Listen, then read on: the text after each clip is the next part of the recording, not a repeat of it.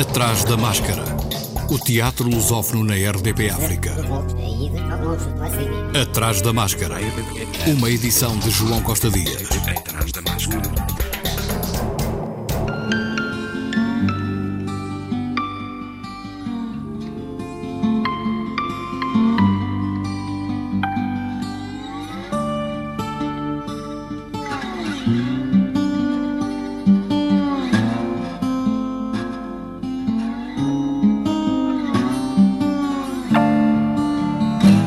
Ator português Rui Mendes é a figura homenageada pelo Festival de Almada na edição 2020. Rui Mendes, com uma longa carreira no teatro, mas também na televisão e no cinema, uma testemunha do teatro que se faz em Portugal, antes do 25 de Abril, e do que agora se faz. Uma conversa para ouvir aqui, no Atrás da Máscara. Ator, encenador, já fui professor de teatro, agora estou retirado tradutor, enfim, adaptador, dramaturgista, várias coisas ligadas ao espetáculo.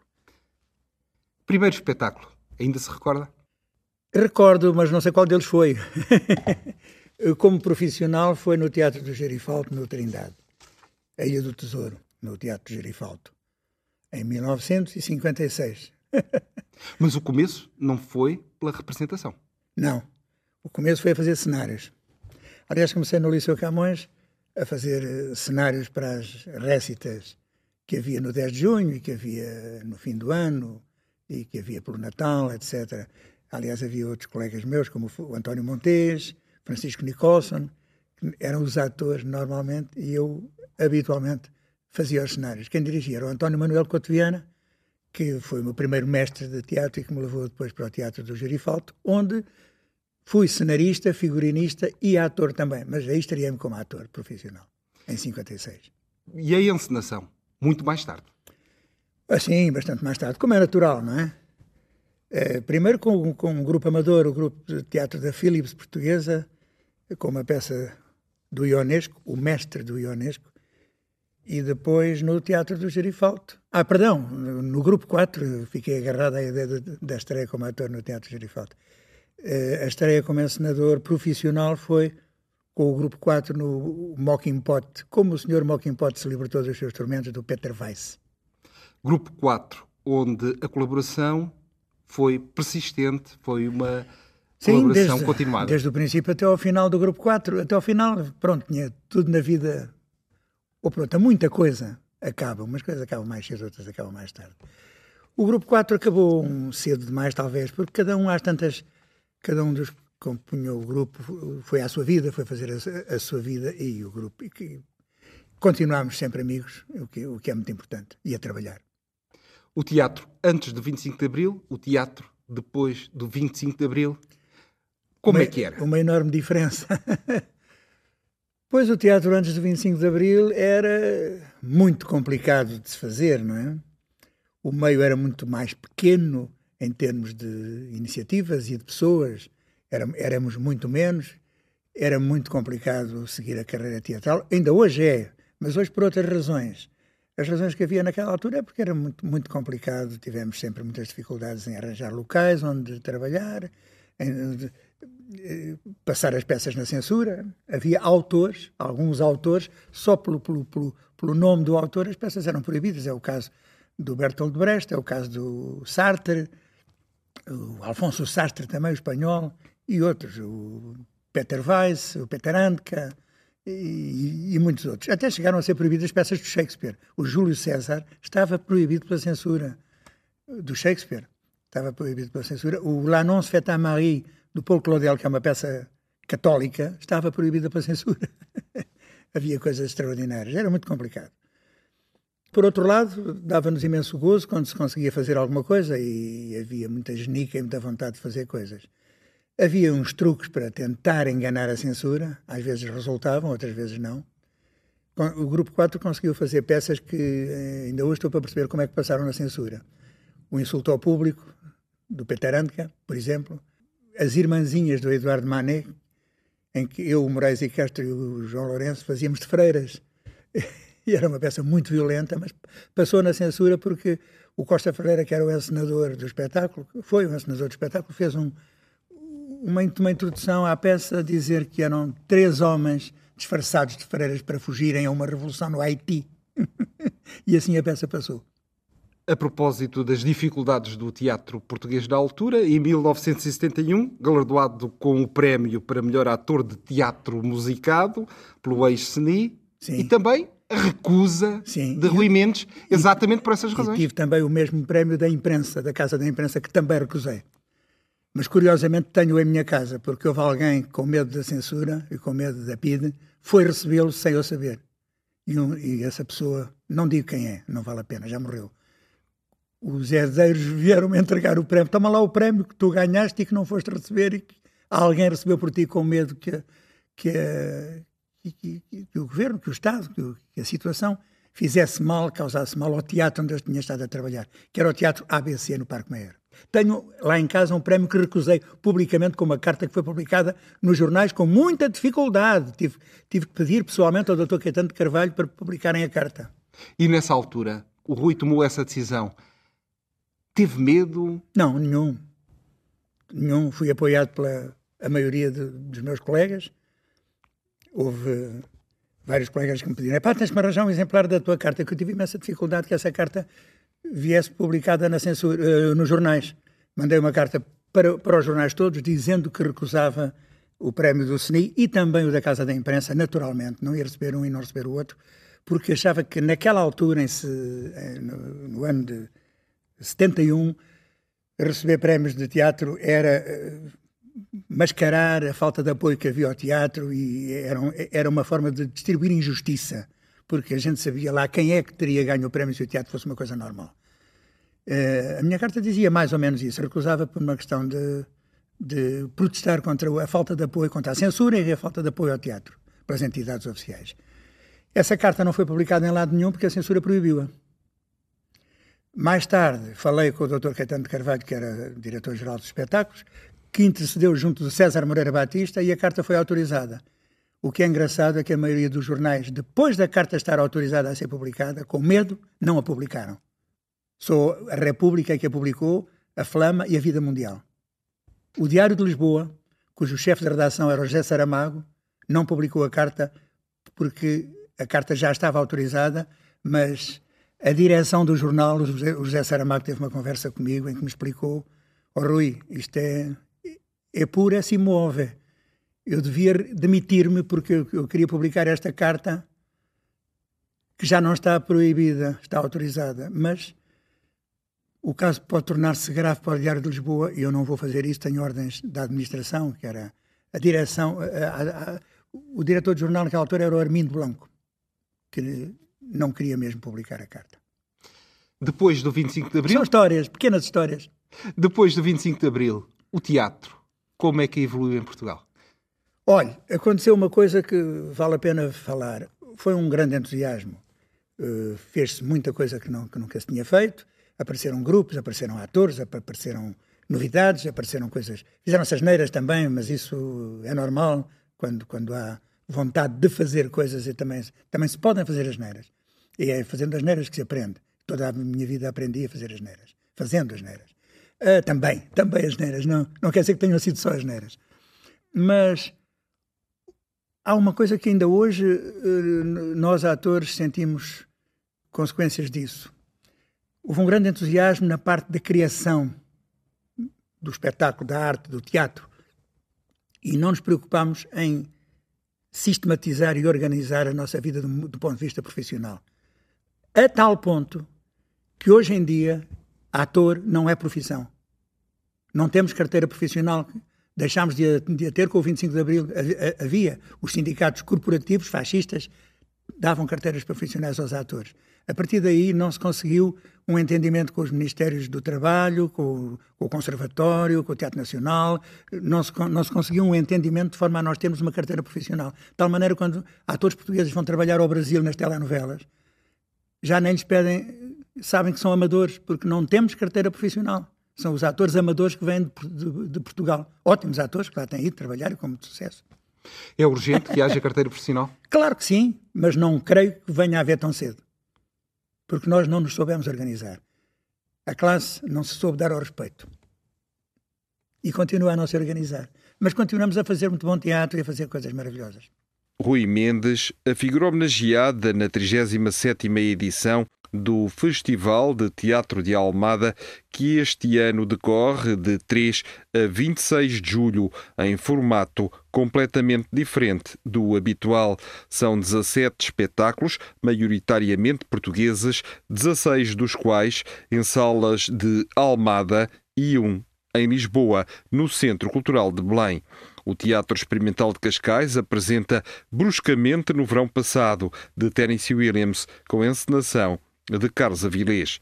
A Companhia de Teatro de Almada repõe Mártir, de Marius von Mayenburg, com encenação de Rodrigo Francisco, o diretor artístico da companhia, e do Festival de Almada. O Teatrão, Companhia de Coimbra, leva a Almada a grande emissão do mundo português, com dramaturgia de Jorge Palinhos e encenação de Isabel Craveiro, em cocriação com os atores. O Teatro do Bairro apresenta em Almada O Mundo é Redondo, de Gertrude Stein, com encenação de António Pires. Raquel Castro apresenta o seu espetáculo Turma de 95 e o diretor do Teatro Nacional Dona Maria II, Tiago Rodrigues, leva o espetáculo By Heart.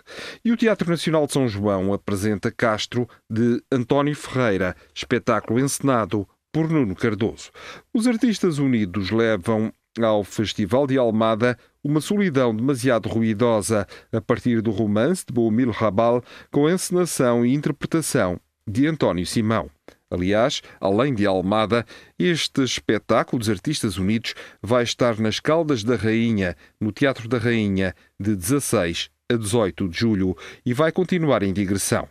Continuando com os espetáculos do Festival de Almada, a companhia teatral Forrame, de Gubbio, Itália, vem apresentar Johan Padan, La Descoberta de l'Amérique, de Dario Fo e Franca Ram, encenação de Dário Fo. A Comuna Teatro de Pesquisa de Lisboa apresenta As Artimanhas de Scapin, de Molière, numa tradução de Carlos Drummond de Andrade e encenação de João Mota. A ATA, a Companhia de Teatro do Algarve, traz ao Festival de Almada instruções para abolir o Natal de Michael Mackenzie, com encenação de Isabel dos Santos. A companhia madrilena La Tristura leva ao palco Future Lovers de Celso Jiménez, enquanto a companhia Agnes Mateus e Kim Tarrida de Barcelona vem à Almada com Rebota Rebota e Entucar a Explota, uma criação de Agnes Mateus e Quinta Rida. A Culture Project de Lisboa apresenta a criada Zerlina a partir de Herman Brock, encenação de João Botelho. A turma do Porto, numa coprodução com o Teatro Municipal do Porto e o Cineteatro Loletano, apresenta Turismo, texto e encenação de Tiago Correia. E a Um Marido Ideal de Lisboa apresenta O Criado, de Robin Morgan, adaptação e encenação e representação de André Morraças. E no Centro Cultural de Belém, em Lisboa, a Companhia de Teatro de Almada apresenta Viagem de Inverno, de Elfrida Elinek, numa encenação de Nuno Carinhas. Atrás da Máscara.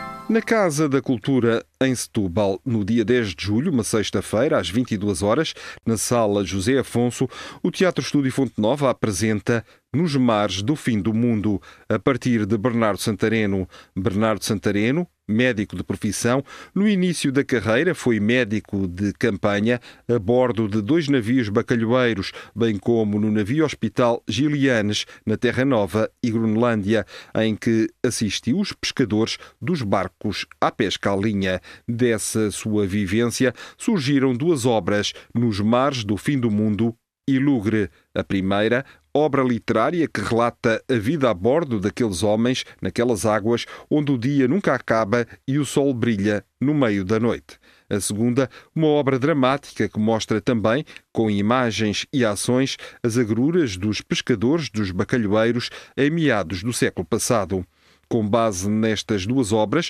menos conhecidas do autor, e tendo em conta o paralelismo entre elas, o Teatro Estúdio Fonte Nova constrói uma performance que lhe é dedicada e que, ao mesmo tempo, integra as várias ações das comemorações nacionais do centenário de Bernardo Santareno encenação de José Maria Dias, adaptação e cocriação de José Maria Dias, Leonardo Silva e Patrícia Paixão, interpretação de Carlos Pereira, Eduardo Dias, Graziela Dias e Patrícia Paixão, com entrada livre mediante reserva. Reservas para 265 236 168 ou pelo e-mail casacultura.moonifenstubal.pt.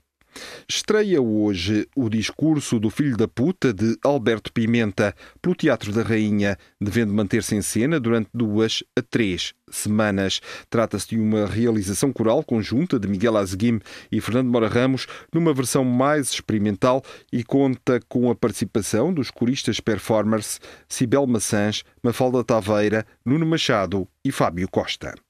O Locomotiva Grupo de Teatro de Taveiro Coimbra, apresenta no dia 4 de julho um espetáculo a partir do conto Urso, de Anton Chekhov, com tradução de António Pescada e de poemas de Federico Garcia Lorca, encenação de Alexandre Oliveira, interpretação de Alexandre Oliveira, Eva Tiago e Vânia Fernandes. A este, Estação Teatral vai estrear amanhã no Fundão a peça O Relato de Alabad, que fala sobre o ano de 1147 e da defesa de Lisboa contra portugueses e cruzados.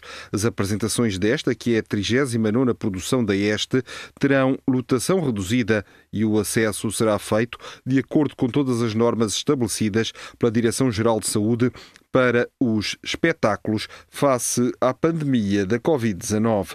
O relato de Alabade foi um monólogo escrito e interpretado por Nuno Pino Custódio com a encenação de Miguel Seabra entre 2002 e 2003 no Teatro Meridional, sendo que na produção que agora sobe à cena terá encenação de Nuno Pino Custódio e interpretação de Pedro Diogo e Pedro Rufino músico.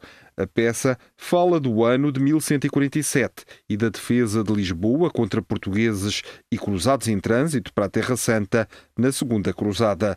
Partindo de relatos ocidentais, recria-se o ponto de vista do lado de lá, o dos muçulmanos, através da crónica de Alabad bin Muhammad al-Mansur, arqueiro e poeta fugido de Santarém, tomado de assalto pelos portugueses meses antes, Alabad e o seu irmão Youssef são acolhidos por um tio lisbonense, procurando aí recomeçar as suas vidas. As apresentações decorrem no Auditório da Moagem, cidade do Engenho e de Artes, na cidade do Fundão, de amanhã até 5 de julho, de quinta-feira a sábado às 20h30 e ao domingo às 17 horas. Atrás da máscara. A companhia João Garcia Miguel de Lisboa estreou ontem Febres de Lisboa.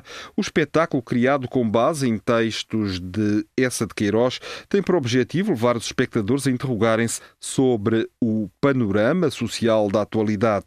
João Garcia Miguel falou de Febres de Lisboa. É uma reescrita minha de, dos textos das prosas bárbaras do Essa de Queiroz. O que é que nós vamos tentar fazer? Vamos tentar uh, estar em cena oito dias, de 23 a 30 de junho, e são sete atores, o que é um problema, mas de alguma maneira uh, eu desenhei uma cenografia que permite que os atores tenham distância entre eles, por isso manterão a distância de segurança uh, e também para com o público, e ao mesmo tempo será um espetáculo que, que honra e que mantém aquilo que são tradição de teatro físico e de teatro engajado, digamos assim, da companhia.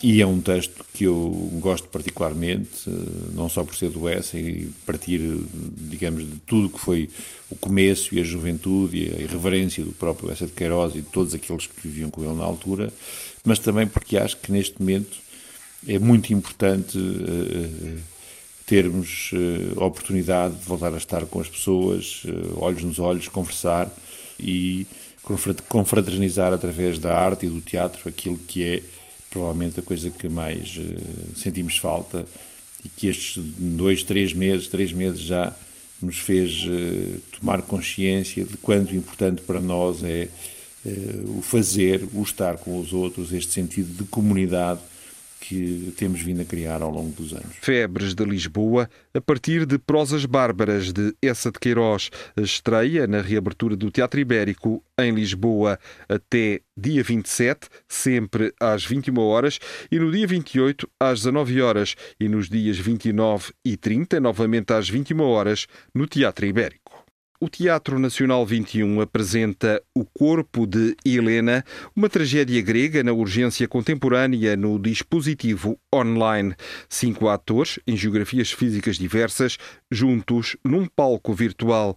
O Corpo de Helena é a recente proposta da Teatro Nacional 21, companhia fundada em 2011 pela mão de Albano Jerónimo e Cláudia Lucachel, para assistir online nos dias 26, 27 e 28, às 21 horas, em direto nas páginas do Facebook e do Instagram da companhia O Corpo de Helena é ainda mais uma leitura de velhas palavras e conceitos onde o século XX e o XXI continuam a encontrar um arquétipo para a sua experiência.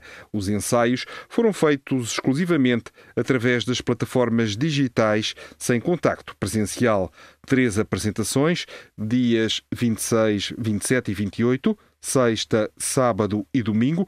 A primeira, seguida de uma conversa com Albano Jerónimo, Cláudia Lucachel, Paulo José Miranda, o autor do texto, Miguel Real, escritor e dramaturgo, e o público. Direção de Cláudia Lucachel, intérpretes Albano Jerónimo, António Durães, Emília Silvestre, Luís Puto e Marta Bernardes. Atrás da máscara. Na Escola de Mulheres, Oficina de Teatro em Lisboa, da Voz Humana 2020, primeira sessão do ciclo de leituras encenadas, com coordenação artística de Marta Lapa. No sábado, dia 27, um texto de Cláudia Lucachel, na voz de David Pereira Bastos e Margarida Cardial, no violoncelo. Sandra Martins, entrada gratuita, mas atenção, é obrigatório o levantamento de bilhetes com marcação de lugar. As sessões decorrem de junho a outubro, sempre no último sábado de cada mês. O Teatro Meridional ainda tem abertas as inscrições para o Laboratório de Edição de Textos para Teatro. A primeira edição do laboratório propõe como mote para a escrita a adaptação para teatro de uma obra à escolha do candidato e recomendada pelo Plano Nacional de Leitura para a leitura no primeiro ciclo. A candidatura deve apresentar o texto do Plano Nacional de Leitura de Portugal, que pretende adaptar e o motivo pelo qual o texto foi escolhido e quais as motivações e pressupostos para a sua exploração e escrita, assim como uma sinopse e uma pequena cena adaptada, ou parte dela, com o mínimo de duas páginas A4. Cada autor ou autora receberá, após a finalização do texto, a quantia ilíquida de 700 euros. Candidaturas até 1 de julho para o e-mail producal.teatromeridional.net. O Teatro do Monte Muro, que tem a expectativa de concretizar o Festival Altitudes com as devidas regras estabelecidas para o funcionamento dos espaços culturais, avança com o concurso do cartaz. Será sempre para esta edição, pois, mesmo que não haja espetáculos, haverá certamente um plano de comunicação partilha em plataformas digitais e a imagem do festival é muito importante. Haverá sempre um Altitudes ou presencial ou digital. O cartaz deve refletir a identidade do Teatro do Monte Muro, do Festival Altitudes e também a celebração dos 30 anos da companhia e deve conter as seguintes informações: Festival Altitudes, Teatro do Monte Muro, 8 a 16 de agosto de 2020, Campo Bem Feito, Castro Daire, bilheteira 254 689 352 e ter espaço para a programação e logótipos. As propostas devem ser enviadas até ao dia 30 de junho para o e-mail t.montemuro.gmail.com. Para mais informações, contacte pelo mesmo e-mail ou pelo 254 689 352. O Atrás da Máscara vai de férias e só regressa em agosto. Fique bem, proteja-se e proteja os outros, mas vá ao teatro e assista aos espetáculos e iniciativas disponíveis online. Até lá. Atrás da máscara.